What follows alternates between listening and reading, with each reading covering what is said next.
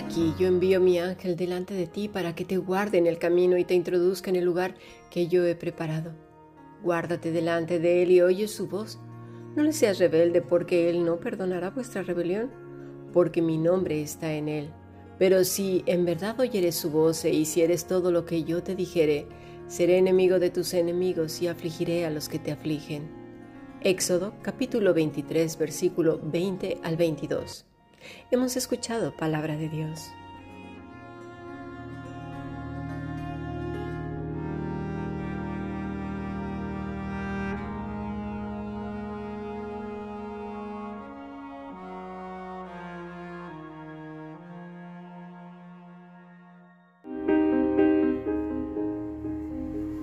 La Fundación Bíblica te invita a participar tanto de esta aula internacional hoy apegados a él, como sus cursos online en mol.fundacionbiblica.com. También Adoración de Siervos todos los martes a las 7.30 de la tarde España a través de nuestro canal de YouTube. Para cualquier información escribe a fundacionbiblica.gmail.com. Aprendamos juntos del Maestro. Te esperamos.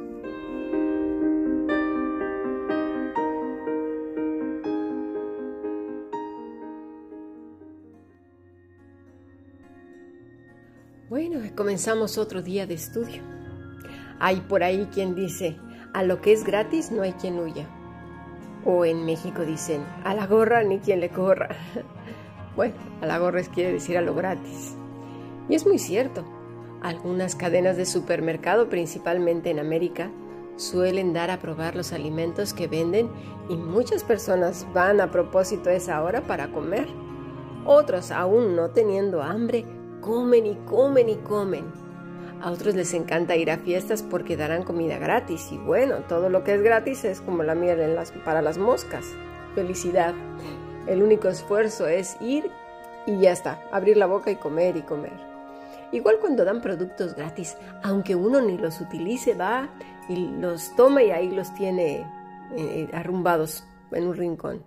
Así pues, tenemos una cultura que le gusta todo lo que es gratuito. Aunque ni nos guste, ¿verdad? Lo que vamos a ir a recoger. Pero bueno, ahí vamos.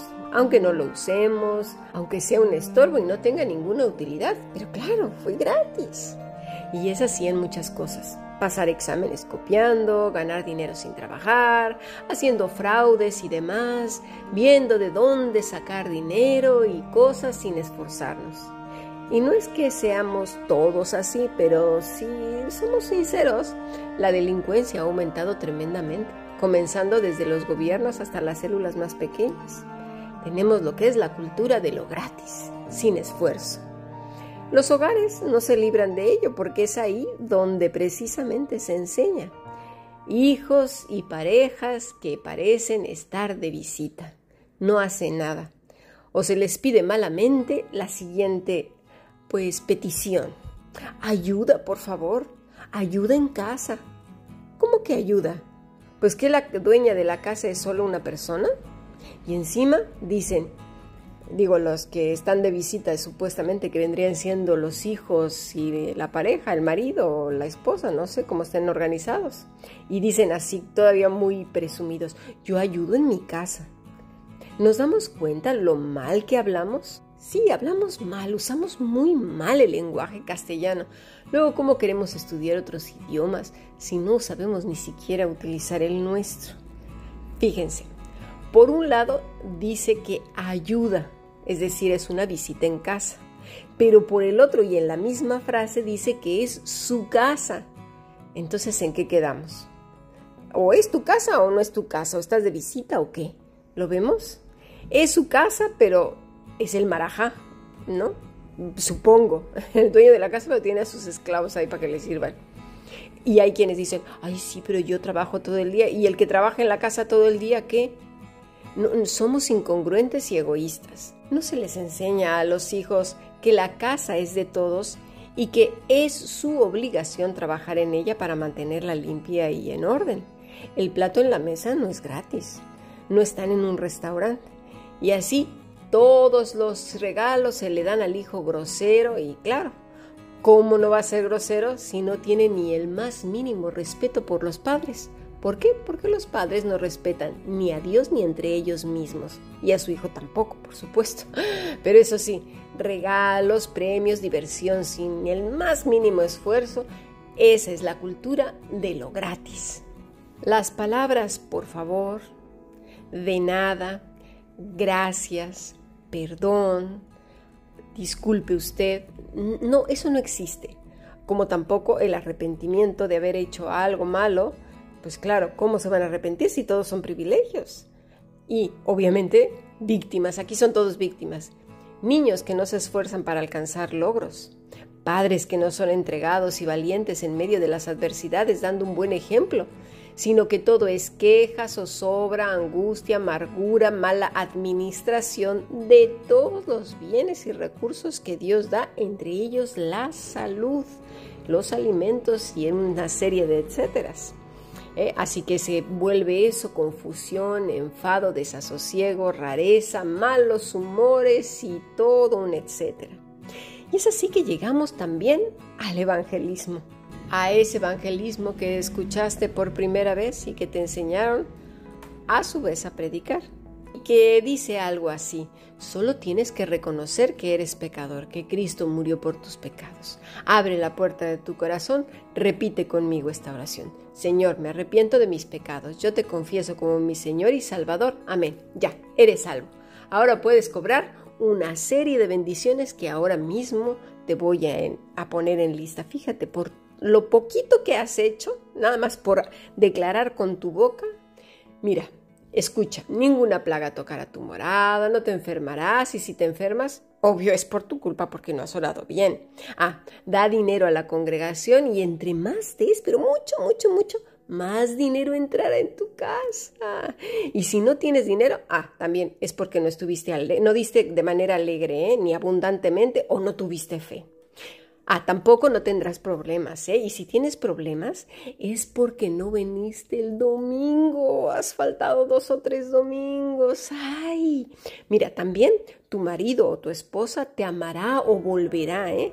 Pero tienes que orar con mucha fe y ya verás que volverá. Será una lluvia de bendiciones increíbles. El Señor dice, clama a mí y el Señor te mostrará cosas grandes y ocultas que tú no conoces. Conseguirás novio o novia. Ah, pero no te afanes simplemente, ¿eh? Levántate, eso sí, en la madrugada y ya verás, ahí las líneas están más libres.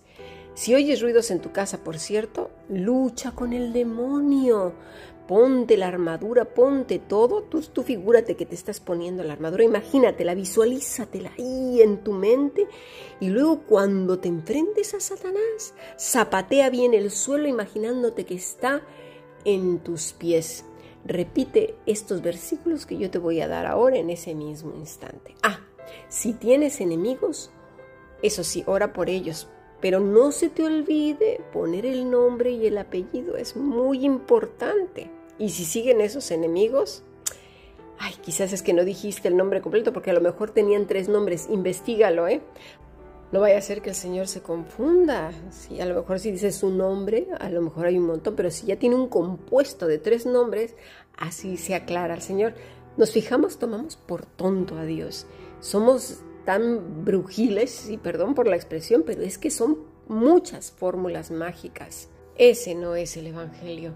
No es el Evangelio de las Escrituras, del arrepentimiento y reconciliación con Dios por medio de Cristo se convierte entonces en la bruja de la feria, la que da fórmulas para que todo mejore, fórmulas en las que uno ¿eh?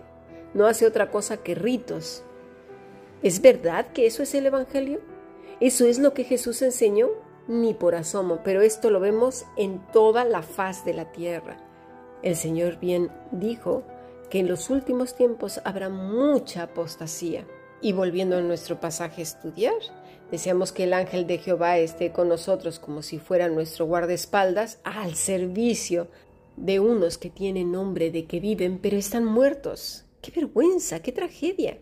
Ayer vimos que el faraón nunca pidió perdón genuino, verdadero y con un corazón contrito y humillado. Pero, eso sí, como buen político, dijo lo correctamente aceptable para una sociedad hipócrita que le gusta escuchar lo que parece, pero no es.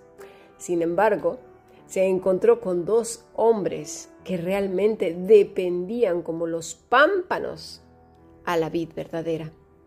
Dios mostró el corazón de Faraón una y otra vez. Vimos la palabra xak, ¿verdad? Hazak. Afirmar, apretar, endurecer, mostrar.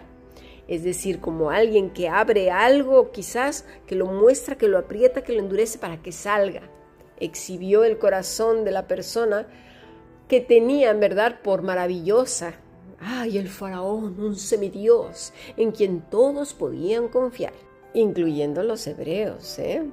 Les mostró también el corazón de Faraón a Moisés y Aarón para que no, para que no se dejaran impresionar. Dios lee corazones, sabe cuando hablamos por hablar, decimos cosas por decir porque se oyen bien, pero no llevan sustancia, significado, emoción, sentimiento, sentido.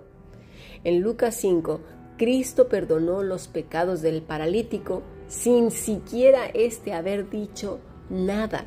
¿Por qué? porque Jesús sabía los pensamientos de su corazón y el de sus amigos, porque ellos vieron en Cristo a Dios mismo y no al sanador del pueblo como si se tratara de un charlatán ambulante que anda vendiendo jarabes y cosas que luego convencen a las personas, ¿verdad? Es indignante que estas campañas de sanidad hayan hecho un show del Evangelio maratón de sanidades, maratón de milagros, maratones de bendiciones.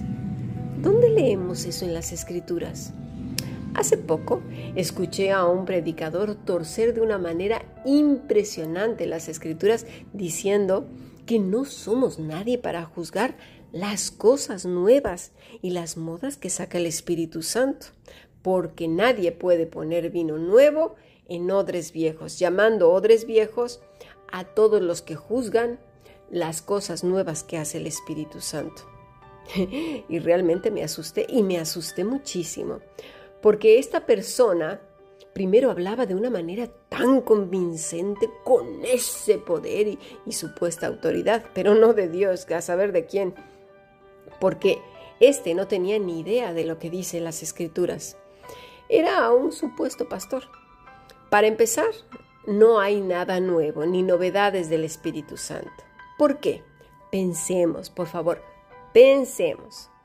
¿Cómo evaluaríamos qué es del Espíritu de Dios y qué no? ¿Bajo qué premisa absoluta y divina? ¿Lo vemos? Cuando decimos absoluta, queremos decir que es única y que viene solo de Dios y es para todas las edades, culturas, naciones, tiempos, eras, condiciones físicas, geográficas, climáticas. Quedaría entonces, si fuera solamente al humano, quedaría sujeto a que el hombre juzgue a Dios y no al revés. ¿Lo pensamos? Sujeto a que el hombre con su mente corrompida y pecaminosa juzgue a Dios si lo que él considera es divino o no. ¿Nos damos cuenta lo demoníaco que es eso?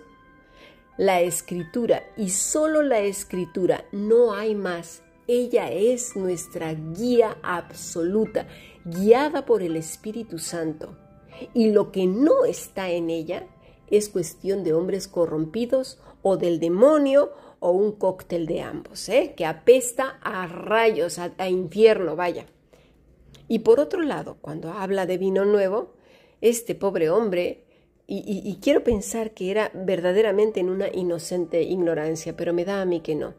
Cristo es el vino nuevo, el Evangelio. ¿Cómo pueden torcer las escrituras de esa manera?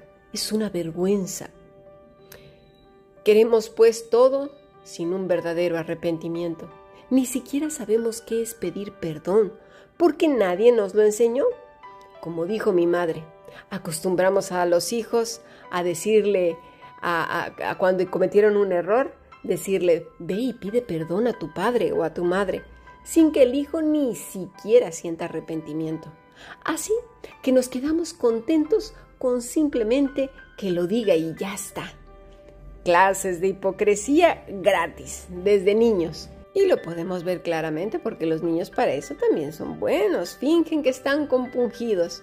Y una vez que recibe el perdón, que además lo otorgamos sin darles un minuto de tiempo para que reflexionen lo que han hecho, para que sientan guiarlos al arrepentimiento, el niño ya hace como que sí, sí, sí, y una vez que dice, bueno, te perdono, el niño va jugando por ahí riéndose porque realmente ni siquiera lo sentía.